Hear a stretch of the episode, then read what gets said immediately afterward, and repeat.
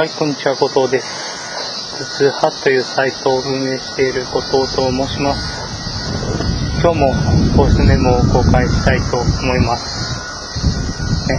果たしてボイスメモを公開するとは何なのかという話ですか。あ、なんていうんですか、日々思ったことをブログ等に書いて、先ほど話しました頭痛派というサイト等に書いて僕がですね、ブログを振り返ったり、なんなりしながら話す、ポッドキャストなわけですね。いや、何ですかね。毎日毎日辛いわけですが、今日またなんか暑くなっちゃって、数日前まで涼しかったのに、また暑くなってしまって、それはそれで辛いなぁなんて思ったりするわけですけれども、皆さんいかがお過ごしでしょうか？僕はといえば、そうですね、先週、先週じゃないか、今週か、先週じゃない、しかもめちゃくちゃ最近見た映画なんですけどね、これ、更新が、えっ、と、木曜日。あ、金曜日になってるかと思うんですけど、今、収録時点では水曜日で、えー今週の月曜日のことを先週のと言ってしまったんですね。まあ、人として何かやばいことになって打つ何かなのではないかというね、感じもしないでも、しないでもないわけですけれども、今週の月曜日にですね、仕事終わり、もう21時とか過ぎてるわけですよ、僕、仕事ね。大変ですけど、仕事終わりに、えっと、ペンギンハイウェイっていうね、森見富彦さん原作のアニメ映画を見てきましたよ。いや、これがすごい面白くてね。何せ僕ほら、先週、これは先週だっていうのかな。その未来の未来ってやつを見ちゃったじゃないですか。見ちゃったじゃないですか。いや、だから非常に考えさせられる内容ではあったなやつの、ペンギンハイウェイがうんぬんというわけではなくて、ペンギンハイウェイは面白く感じられて、未来の未来はそうではなかったっていうことについて自分がどう、なぜそう思ったのかっていうことについて考えることがやっぱり大事だと思うわけだよ。うん。その、ペンギンハイウェイ単体としても別に欠点がないというか、無理やりなところがないわけではないし、設定的に無理があるところもあるし、なんか、ストーリー展開的にもちょっと、どうかなっていう、力技だなっていう思うところもあったりするんだけど、でもなんか、なんか許せてしまうというか、そこが気にならないものと、気になってしまうものの差異はどこにあるんだろうかっていうね。いやでもカメラを止めるのを見た時とペンギンハイウェイを見た時同じ気持ちになったのは、登場人物たちを愛して、なんか応援したくなるというか、その中で生きてる人たちのことが好きになる感覚があって、それがその2つの映画を僕が今好きだと感じている、えー理由の一つではあるんだけれども、じゃあなんで未来の未来をそう感じられなかったんだろう。彼ら、その登場人物たちに、えー感情移入とも違うんだけど、なんか、彼らが愛おしく感じられなかったんだろうっていうところは、うん、非常に不思議ではありますよね。なんか何か好きな、別に、うん、好きな映画が全て、僕よくタクシードライバーが好きとか言いますけど、タクシードライバーのトラビスを愛おしく感じていないかというとそうでもないけど、別に愛おしいから好きなわけじゃないかったりもするから、で、その登場人物が好きである、そういうことも、えー映画を好きになる要素の一つでしかないわけだけれども、その二つはそう、なんていうかな、登場人物を好きに感じられて、未来の未来はそうではなかったってことは何か大きな違いだと思うし、ここに結構、うん、フィクションを語る上での、フィクションを考える上での何か重要なヒントがあるのではないかなと考えて、また考えるだけで終わったりしてるけれども、はい。なんかね、じゃああの、先ほども話しました僕が頭痛派というサイトでやっているブログを振り返りをやってみたいですかね。8月19日。しかしですよ、このポッドキャストも前回久しぶりに復活というか、再開したわけですが、まあ、ことごとく反応がないというのはいかがなものか。まあいいですけど、ブログとかもね、本当になんか、ね、たまにしか見てもらえないし、なんか悲しくなりますよね。まあでもそれはそれですよ。なんか、別にそれって自分で、あの、コントロールできるものじゃないわけで、うん。まあ、めちゃくちゃな名作とか、素晴らしい小説もきっと、誰にも読まれないまま絶対になったりするんだろうしと考えると別になんか人の評価が絶対ではないしでもまあ続けていく上であった方がいいのは間違いないんだけどいやカメラを止めるなとかも、あね、創作云々に関しては僕はまああれは何て言うんですかよくある設定というかあんま言えないけど、まあ、よくあるアイディアの一つだから何て言うかそこを原作とか言い出すと、もっと原作あるんじゃねみたいなことを思わなくもないわけだけども、あそうですね、参考にしてることは確かなんだろうから、何かしらのね、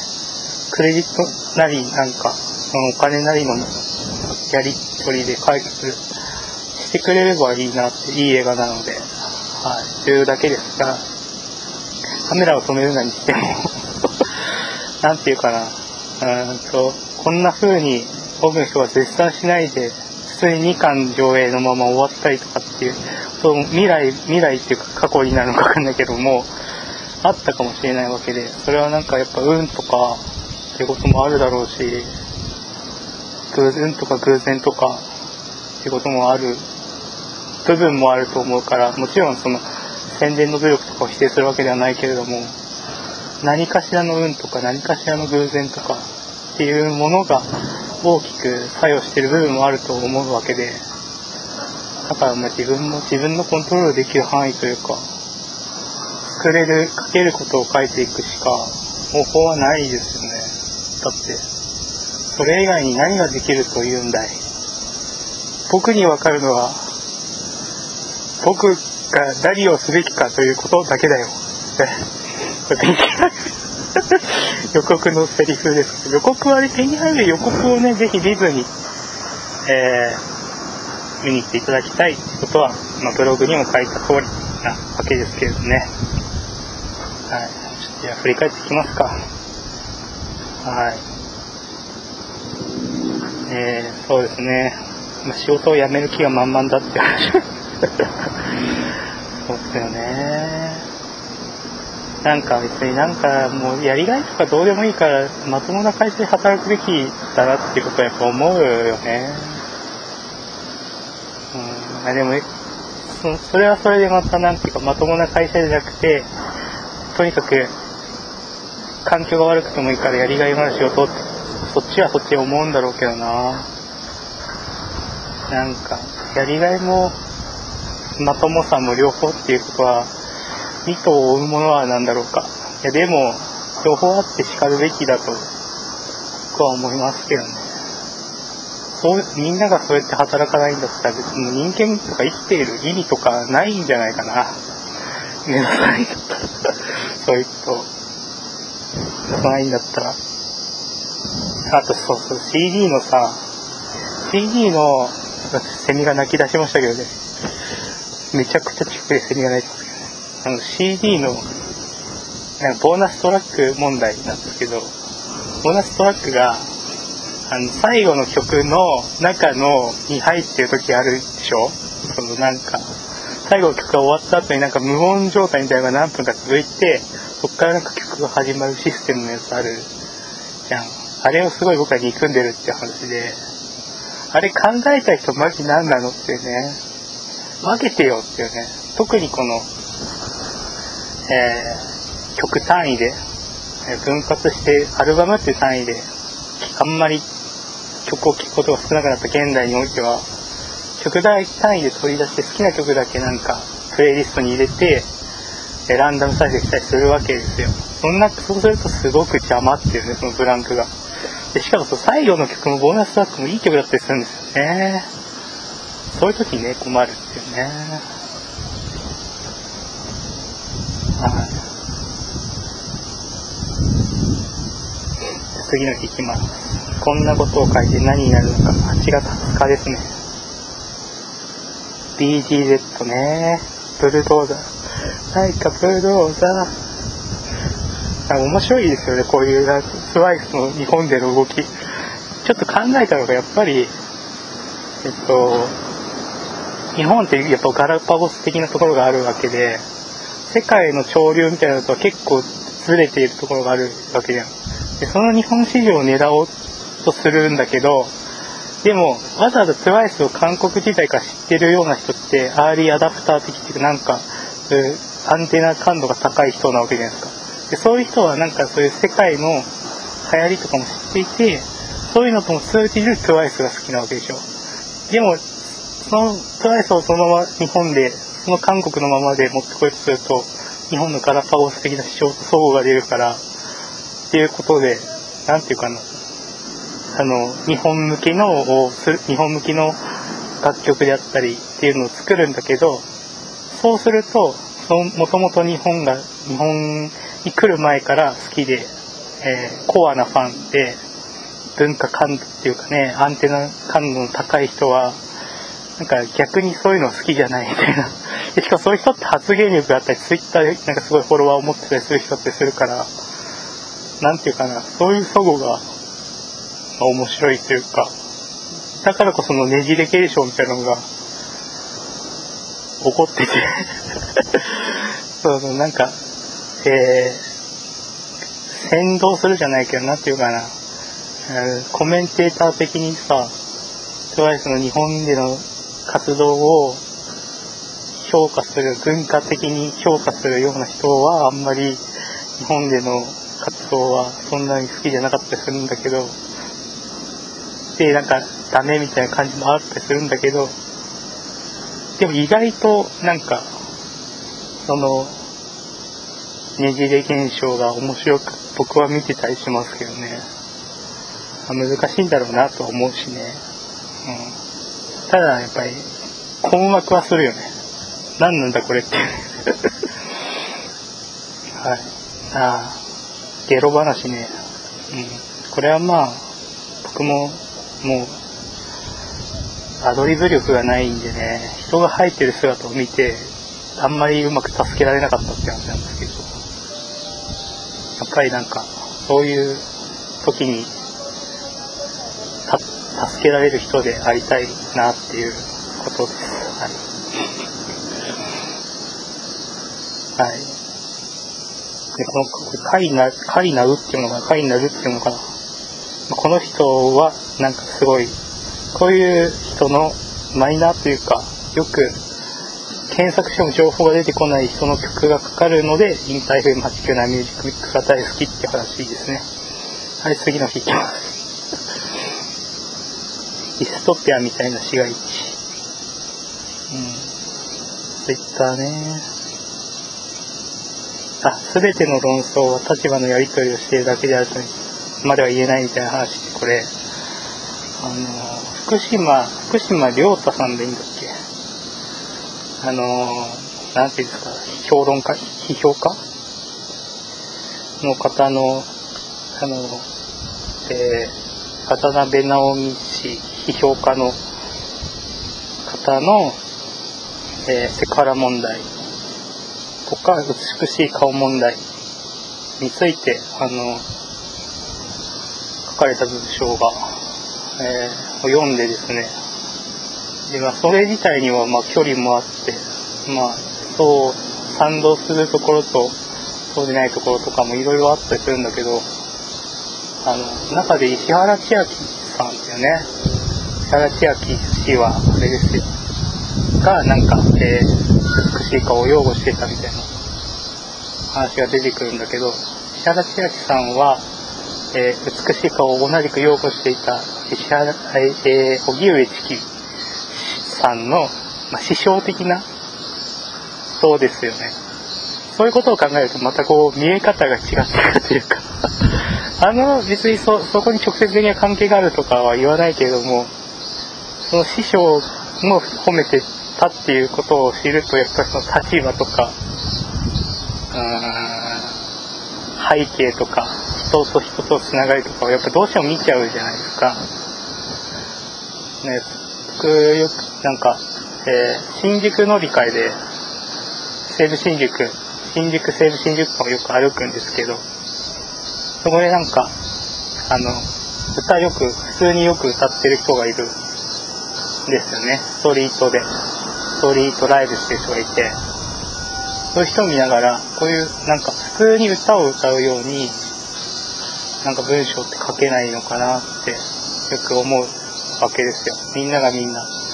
えー、街中でストリートライブをやるように普通にそういう感じで文章を書くようなものがあってもいいんじゃないかなって思うんだけどやっぱどうしても何て言うかな文章ってそういう歌を歌うっていう的なパフォーマンスと違ってその人の立場であるとか、えー、て言うんだろう背景とかその人のその人自身のね書き手自身の、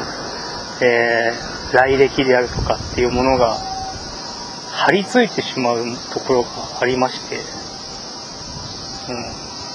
なんかだから売れているミュージシャンの書いた文章だから読むみたいなことっていうのはどうしても起きてきてしまうわけで、なんか、うん。そういう意味でやっぱ全然違うんだろうし、ってことをね、考えたって、考えましたオチです 考えたっていうね。はい。本屋がひどいって話もね、しなきゃいけないですよね。新宿の本屋もひどくて、駅の中の本屋とか本当にヘイト本しかないみたいな本屋とかって、なんか、うん、まあ、そもそもなんか本を売るとかっていうことの中に入ってみると、なんでかその校閲とか構成みたいなものが、なんでこんなめんどくせえすんだろうみたいなとは考えていて、別にいらなくねみたいな。間違いとま渡してもよくねみたいなことはよく考えてたんだけど、なんか、そういう風になっ、そういうデータの間違いとか、うんと、意図的な、えー、間違いとかを含む本が流通するようになった場合の、なんていうか、信頼の失い方、信頼を失うとやばくて、つまり、なんていうかな、今の政府のデータとかもそうだけど、一度それが信じられない、偽装されたものかもしれないってなると、なんていうかな、読むとか、使うとかっていうところで、逡巡せざるを得ないし、そういうのがないっていう信頼の上で本とか読んでたりとか、っていう部分があったわけで、そういう信頼とか、ある種、それはここにここにこう書かれてたっていうのが嘘じゃないっていうことを信じない限り、なんか文章とかも読めないし、っていう部分はあるわけじゃないですか。それ、両親にのっとってそういうことをやってくれると思わないと、悪意を持ってだったり、ある間違った確信を持って、何か間違ったことが書かれていると、もう読めないよっていうね。なんでその、信じられないものは読めないわけだから、だからやっぱ結構現現実の言論空間っていうのは結構やばい状況にあるなぁと、あるなぁと思っております。で、陽気な耳なり、今日、8今日じゃねえ、今日は喋ってる日ですけどね、8月22日。一度フォローして、それから嫌いになってリムーブした人の何が気に食わなかったのか忘れてしまっていて、単純だけな、単純な憎しみだけが残っているんですよ。ね。なん、やっぱなんか簡単に傷つく人のことを断罪したりしてるよね。今も。よくないですよね。あ、深夜のバカ力の替え歌が好きっていうもん話。替え歌はすごい面白いよな。替え歌は、だか3つずれてるわけですよ。えっと、まず、そもそも替え歌でトンチキなナンセンスな歌詞を歌うっていう時点で、その、文章としておかしい、文章としてずれているっていうズレがあって、で、もう一つには、その、なんていうの、元曲替え歌だから元曲があるわけでその元曲は別に全然いいラブソングだったりするわけだけどそのいいラブソングがなんかトンチキな歌詞になるっていうズレが面白いっていうのがあって最後にその元あの替え歌する替え歌にしたことによって、えー、ただ文章としてだけではなくてメロディーに乗る面白さっていうのがあってメロディーとの関係を結ぶわけですよね。あのトンチキな文章。まあメロディーと言葉のズレっていうこの3つのズレが一度に味わえるのが替え歌でして。あなんでみんなそんな替え歌嫌い嫌いっていうか替え歌そんな興味ないのかなと思って。僕は替え歌のラジオをやりたいな。替え歌だけを募集するラジオ。ポッドキャストではできないけどね。あの歌を載せられないんで。ねないいなと思って。もし僕がラジオ番組を持つとしたら替え歌のコーナー作りたいですよね。というなんか夢みたいなことも思ったりしますけど。で8月23日はまあ1日で起きたことをね書いたブログというか何ていうんですか。日記というかなわけですけど。ねこういうのもいいですよね。いいと思います。なんかあの甲子園見ててあの甲子園あの決勝見ててそれがワンサイドゲームになっちゃってなんかそうなった時にその強すぎる方がヒール感が出てしまうのはなんか気の毒だなと思うんですよね。なんか、うん、なんか強すぎるとヒールになるっていうのも結構面白いですね。ななんだろうな。でも正義のヒーローが強くないと成り立たないわけだけど強すぎるとヒールになるっていうこの感じ人々の感じがすごい面白いなと思うよね。で別に選手はさ、本当に何点差っても逆転されるかもしれないとか、何点も取られるかもしれないと思って、票を抜かないで、バカバカっていうのを、そういう形を取っていくわけだけど、でも、そういう姿を見ると、もうなんか手加減してやれよじゃないけど、もう許してやれよみたいな気持ちになってしまうみたいなところが、それはすごい面白いなと思います。あとは東京ポッド許可局でそうめん分かってきた論かな。そうめんの話を話してて、